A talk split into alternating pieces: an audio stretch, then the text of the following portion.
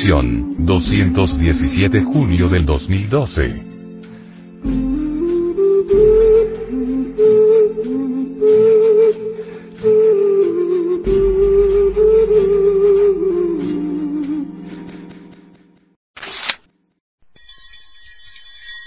La sabiduría oculta. Por Samael Aumeor.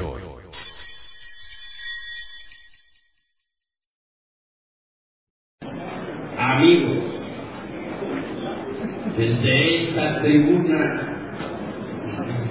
desde esta tribuna me dirijo a todos con el propósito de hacer llegar mis pensamientos y palabras de amor. Es grande para nosotros los mexicanos tener la visita de hermanos de todas las latitudes de la América.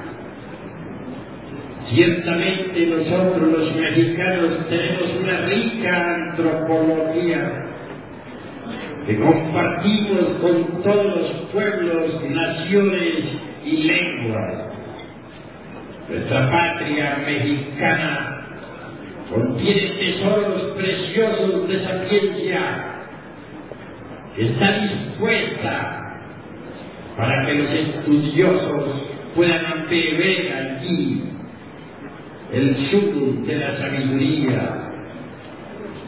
En este gran banquete hemos de regocijarnos todos, hemos de congratularnos con infinita alegría.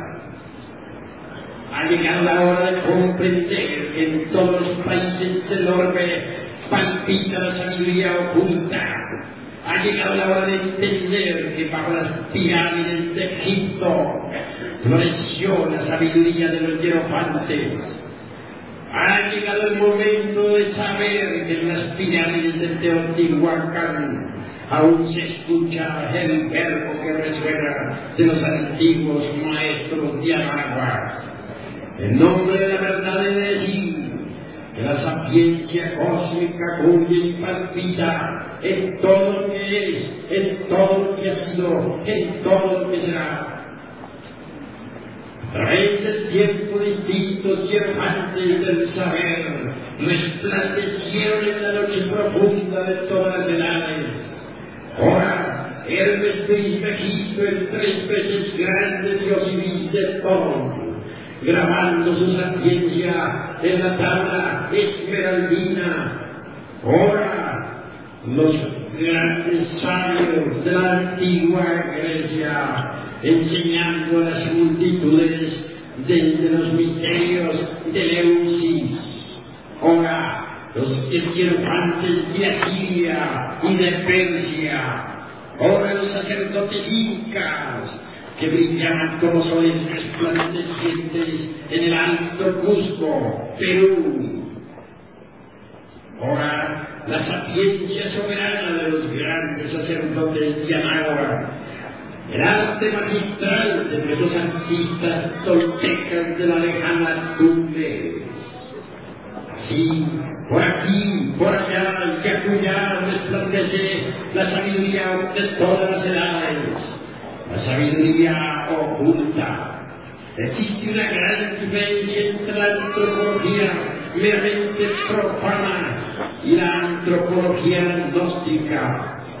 La antropología meramente profana, mediante las asociaciones de tipo intelectivo, saca deducciones lógicas que pueden en, no estar de acuerdo en realidad de verdad con los principios esoteristas de Anáhuac o de los toltecas o del Egipto, etc. Pero la, la sabiduría gnóstica, la antropología gnóstica, basada en reglas precisas y en principios tradicionales eternos, sabe, por, sabe extraer de las piedras arcaicas toda la ciencia esotérica. Así pues, debemos diferenciar entre la antropología gnóstica y la antropología meramente intelectiva. El momento, ese es un momento de confusión. La humanidad se encuentra en estado caótico. Hay crisis mundial y bancarrota de todos los principios morales. La gente se ha lanzado a la guerra, unos contra otros y todos contra todos. En este momento de, confusión mundial y de bancarrota de, de todos los aforismos y principios herméticos, no nos queda más remedio que ahondar en la sabiduría del pasado, extraer de los códices la orientación precisa para guiarnos en el momento presente. Beber en la fuente tradicional de la augusta sabiduría de la naturaleza. Buscar los primeros cauces de la sapiencia cósmica el momento ha llegado en que nosotros debemos volver nuevamente a estudiar los libros clásicos, pero con ojo avisor, sabiendo, sabiendo sacar de entre la letra que mata el espíritu y la vida. El hombre en sí mismo es un misterio. Los antiguos dijeron, no se te Hombre, conócete a ti mismo y conocerás al universo y a los dioses. Ha llegado la hora de investigar a fondo, de salir al encuentro de nuestro propio destino, de ahondar en las profundidades de sí mismos. A través de diversos estudios antropológicos y psicológicos, llegamos a la conclusión lógica de que el animal intelectual equivocadamente llamado hombre en realidad de verdad no es el hombre. Incuestionablemente, si colocamos a un hombre y a un animal intelectual frente a frente, veremos que físicamente se parecen. Mas si los observamos psicológicamente, distintos son. El momento ha llegado en que nazca el hombre dentro de nosotros mismos, aquí y ahora. Existen fuentes tradicionales de conocimiento que nos indican con exactitud cuál es el camino que conduce al advenimiento del hombre. Ante todo es necesario que haya verdadero amor a la sabiduría. Ante todo es necesario que haya disponibilidad al hombre. Dice la antropología esotérica gnóstica que solo en este momento está haciendo un gran ensayo, el entubo ensayo de la naturaleza el sol quiere crear hombres. Cuentan viejas tradiciones que se pierden en la noche profunda de todas las edades, que durante la época de Abraham hubo una buena cantidad de creaciones humanas. Las épocas del cristianismo, durante los primeros ocho siglos, también hubo una buena cantidad de creaciones humanas. En la Edad Media se hicieron algunas creaciones. En estos momentos, el sol, dicen las viejas tradiciones, está haciendo un último esfuerzo por crear al hombre.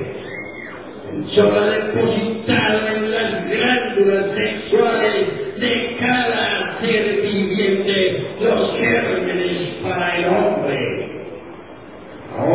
Nos toca cooperar con el sol para que nazca el hombre dentro de nosotros mismos, aquí y ahora. La creación del hombre es un problema dificilísimo. Se necesita cooperar con el sol para que nazca el hombre. Si nosotros no cooperamos con el sol, el hombre no podrá nacer dentro de nosotros. Cooperar con el sol para que el hombre nazca en nosotros. La semilla para el hombre está dentro de nosotros. Cooperemos con el sol y esa semilla germinará. No todos los millones de seres humanos que pueblan la paz de la tierra son hombres, pero los gérmenes para el hombre están ubicados dentro de las glándulas endócrinas sexuales de los animales intelectuales equivocadamente llamados hombres. Así como la mariposa se forma dentro de su oruga, así también dentro del animal intelectual puede germinar el hombre. Pues por medio de la evolución como el hombre puede nacer en nosotros. Es a través de la revolución de la conciencia quienes preconizan el dogma de la evolución como fundamento de la autorrealización íntima del ser, están perfectamente equivocados. Solo a través de la revolución de la conciencia puede nacer el hombre dentro de cada uno de nosotros. Federico Nietzsche habla del superhombre. Olvidó Federico Nietzsche que antes que el superhombre resplandezca sobre la paz de la tierra, debe nacer el hombre. Los antiguos náhuatl dijeron, los dioses crearon a los hombres de manera y después de haberlos creado, los, los fusionaron con la divinidad. Luego añade un códice, no todos los hombres logran fusionarse con la divinidad. Obviamente, primero debe nacer el hombre mediante la creación de los cuerpos existenciales superiores del ser. Después, posteriormente, integrarse con la divinidad. Cuando el hombre se integra con la divinidad, nace el superhombre. El superhombre resplandece en la noche de los siglos, brilla sobre las cumbres majestuosas del Calvario, asombra a las gentes del Monte Negro, se estremecen las pirámides cuando escuchan su verbo, resuena maravillosamente vibra extraordinariamente sobre las pirámides de Egipto y de Yucatán. Un sol hace resplandecer el alto Cusco del Perú. Superhombre brilla por un instante y luego desaparece entre las multitudes. El superhombre está más allá del bien y del mal. Conoce lo bueno de lo malo y lo malo de lo bueno. Al superhombre le crucifican tres traidores, Judas, Pilatos y Caifás. Al superhombre le odian tres clases de gente, los escribas, los sacerdotes y los ancianos del templo. Los escribas, es decir, los intelectuales le abominan porque no encaja dentro de sus dogmas, dentro de sus teorías. Los sacerdotes lo escogian porque no caen dentro de sus sectas. Y por último, los ancianos lo abominan porque se sale de sus viejas costumbres reaccionarias y conservadoras. Superhombre es terriblemente divino, empuña la espada de la justicia y lucha contra las potencias del bien y del mal. El superhombre es un Pitágoras, el superhombre es un Hermes Trismegisto, el Trismegisto grande, Dios y de todos. El superhombre es un Quetzalcoatl que hace estremecer a los nahuas. El superhombre es un Jesús de Nazaret. Superhombre es un Juan capaz en la tierra de los incas origina la gran tempestad de todos los ideales y también la fuerza que lleva su mensaje por los países del sur. Superhombre obviamente tiene poder sobre los elementos, sobre el fuego que flamea, sobre la- los aires que rugen como y también sobre la- las aguas y la perfumada tierra. Superhombre, por encima de todos los dogmas y de todos los exclusivismos, desenvaina la espada y combate contra sí mismo, contra todo y contra todos. Ha llegado la hora de que nosotros nos preparemos para el advenimiento del superhombre. El hombre en realidad de verdad debe nacer antes que el superhombre resplandezca en los cielos estrellados de Urania. Nosotros todos los que aquí estamos reunidos, en verdad no estamos contentos con las costumbres anticuadas de esta época, con los dogmas de tantas sectas políticas y religiosas, con, la, estados de ansiedad, con la ignorancia, con el dolor, con el hambre, con la miseria, con el asqueante materialismo, con esos viejos edificios, con esas calles horribles, con ese humo que destruye a las criaturas. En modo alguno estamos contentos con tanta abominación, con tanta degeneración, con tanta decrepitud.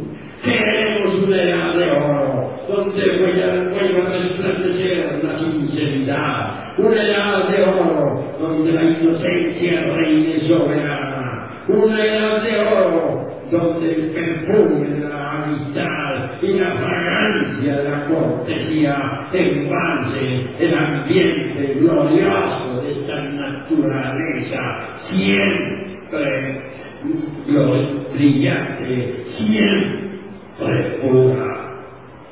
Amigos, si por algo estamos reunidos aquí es porque estamos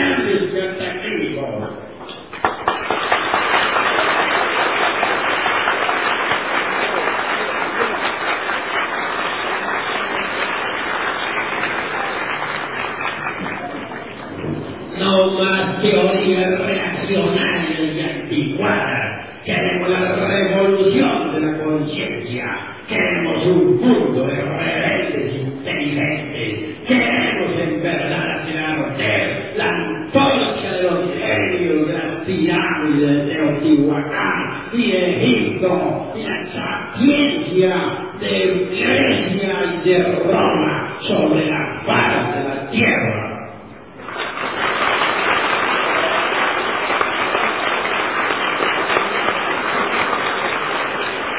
los dioses toltecas y Ana, de Antivianagua nos vigilan.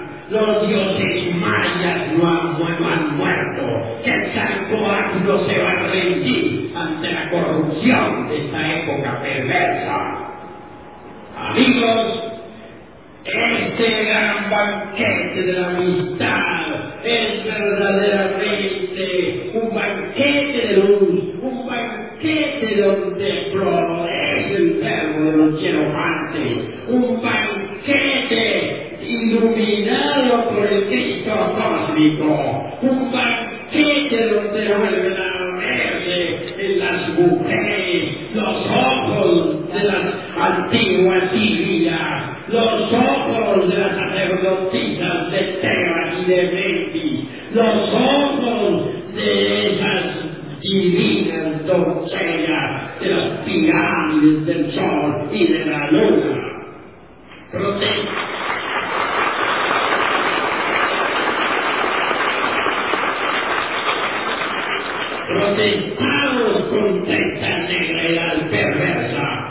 preparados, trabajando nosotros mismos sobre sí mismos para poder formar parte de un nuevo éxodo.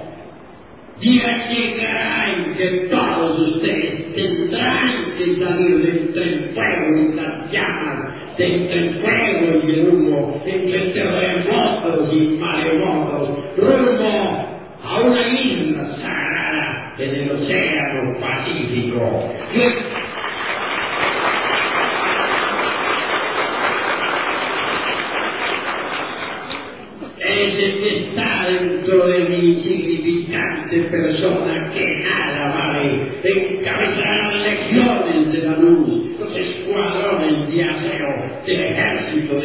又用俩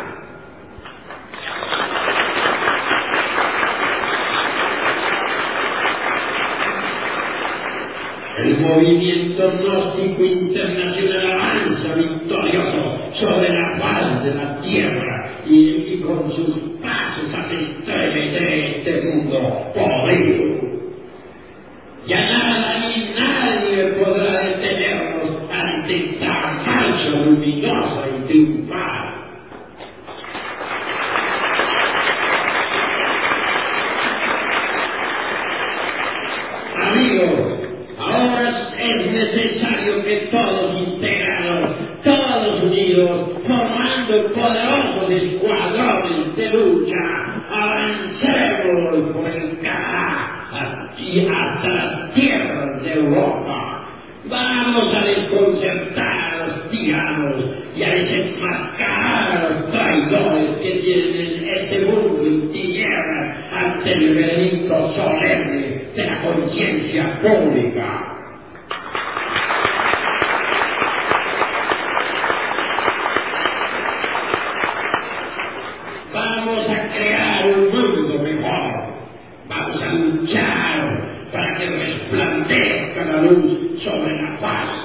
tierra. ¡Que viva el Cristo!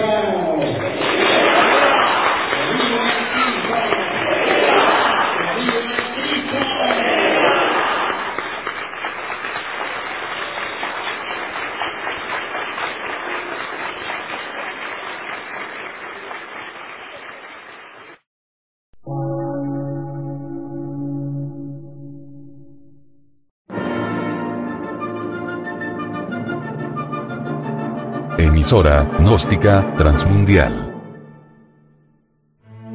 Por una nueva civilización y una nueva cultura, sobre la faz de la Tierra.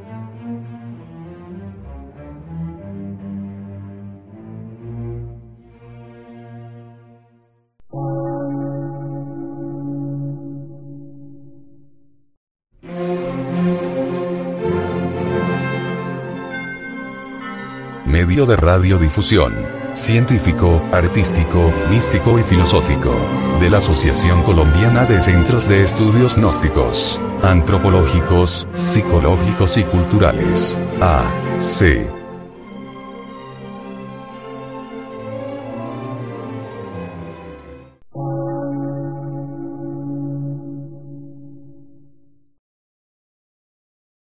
Lectura en movimiento. Difusión sin fronteras.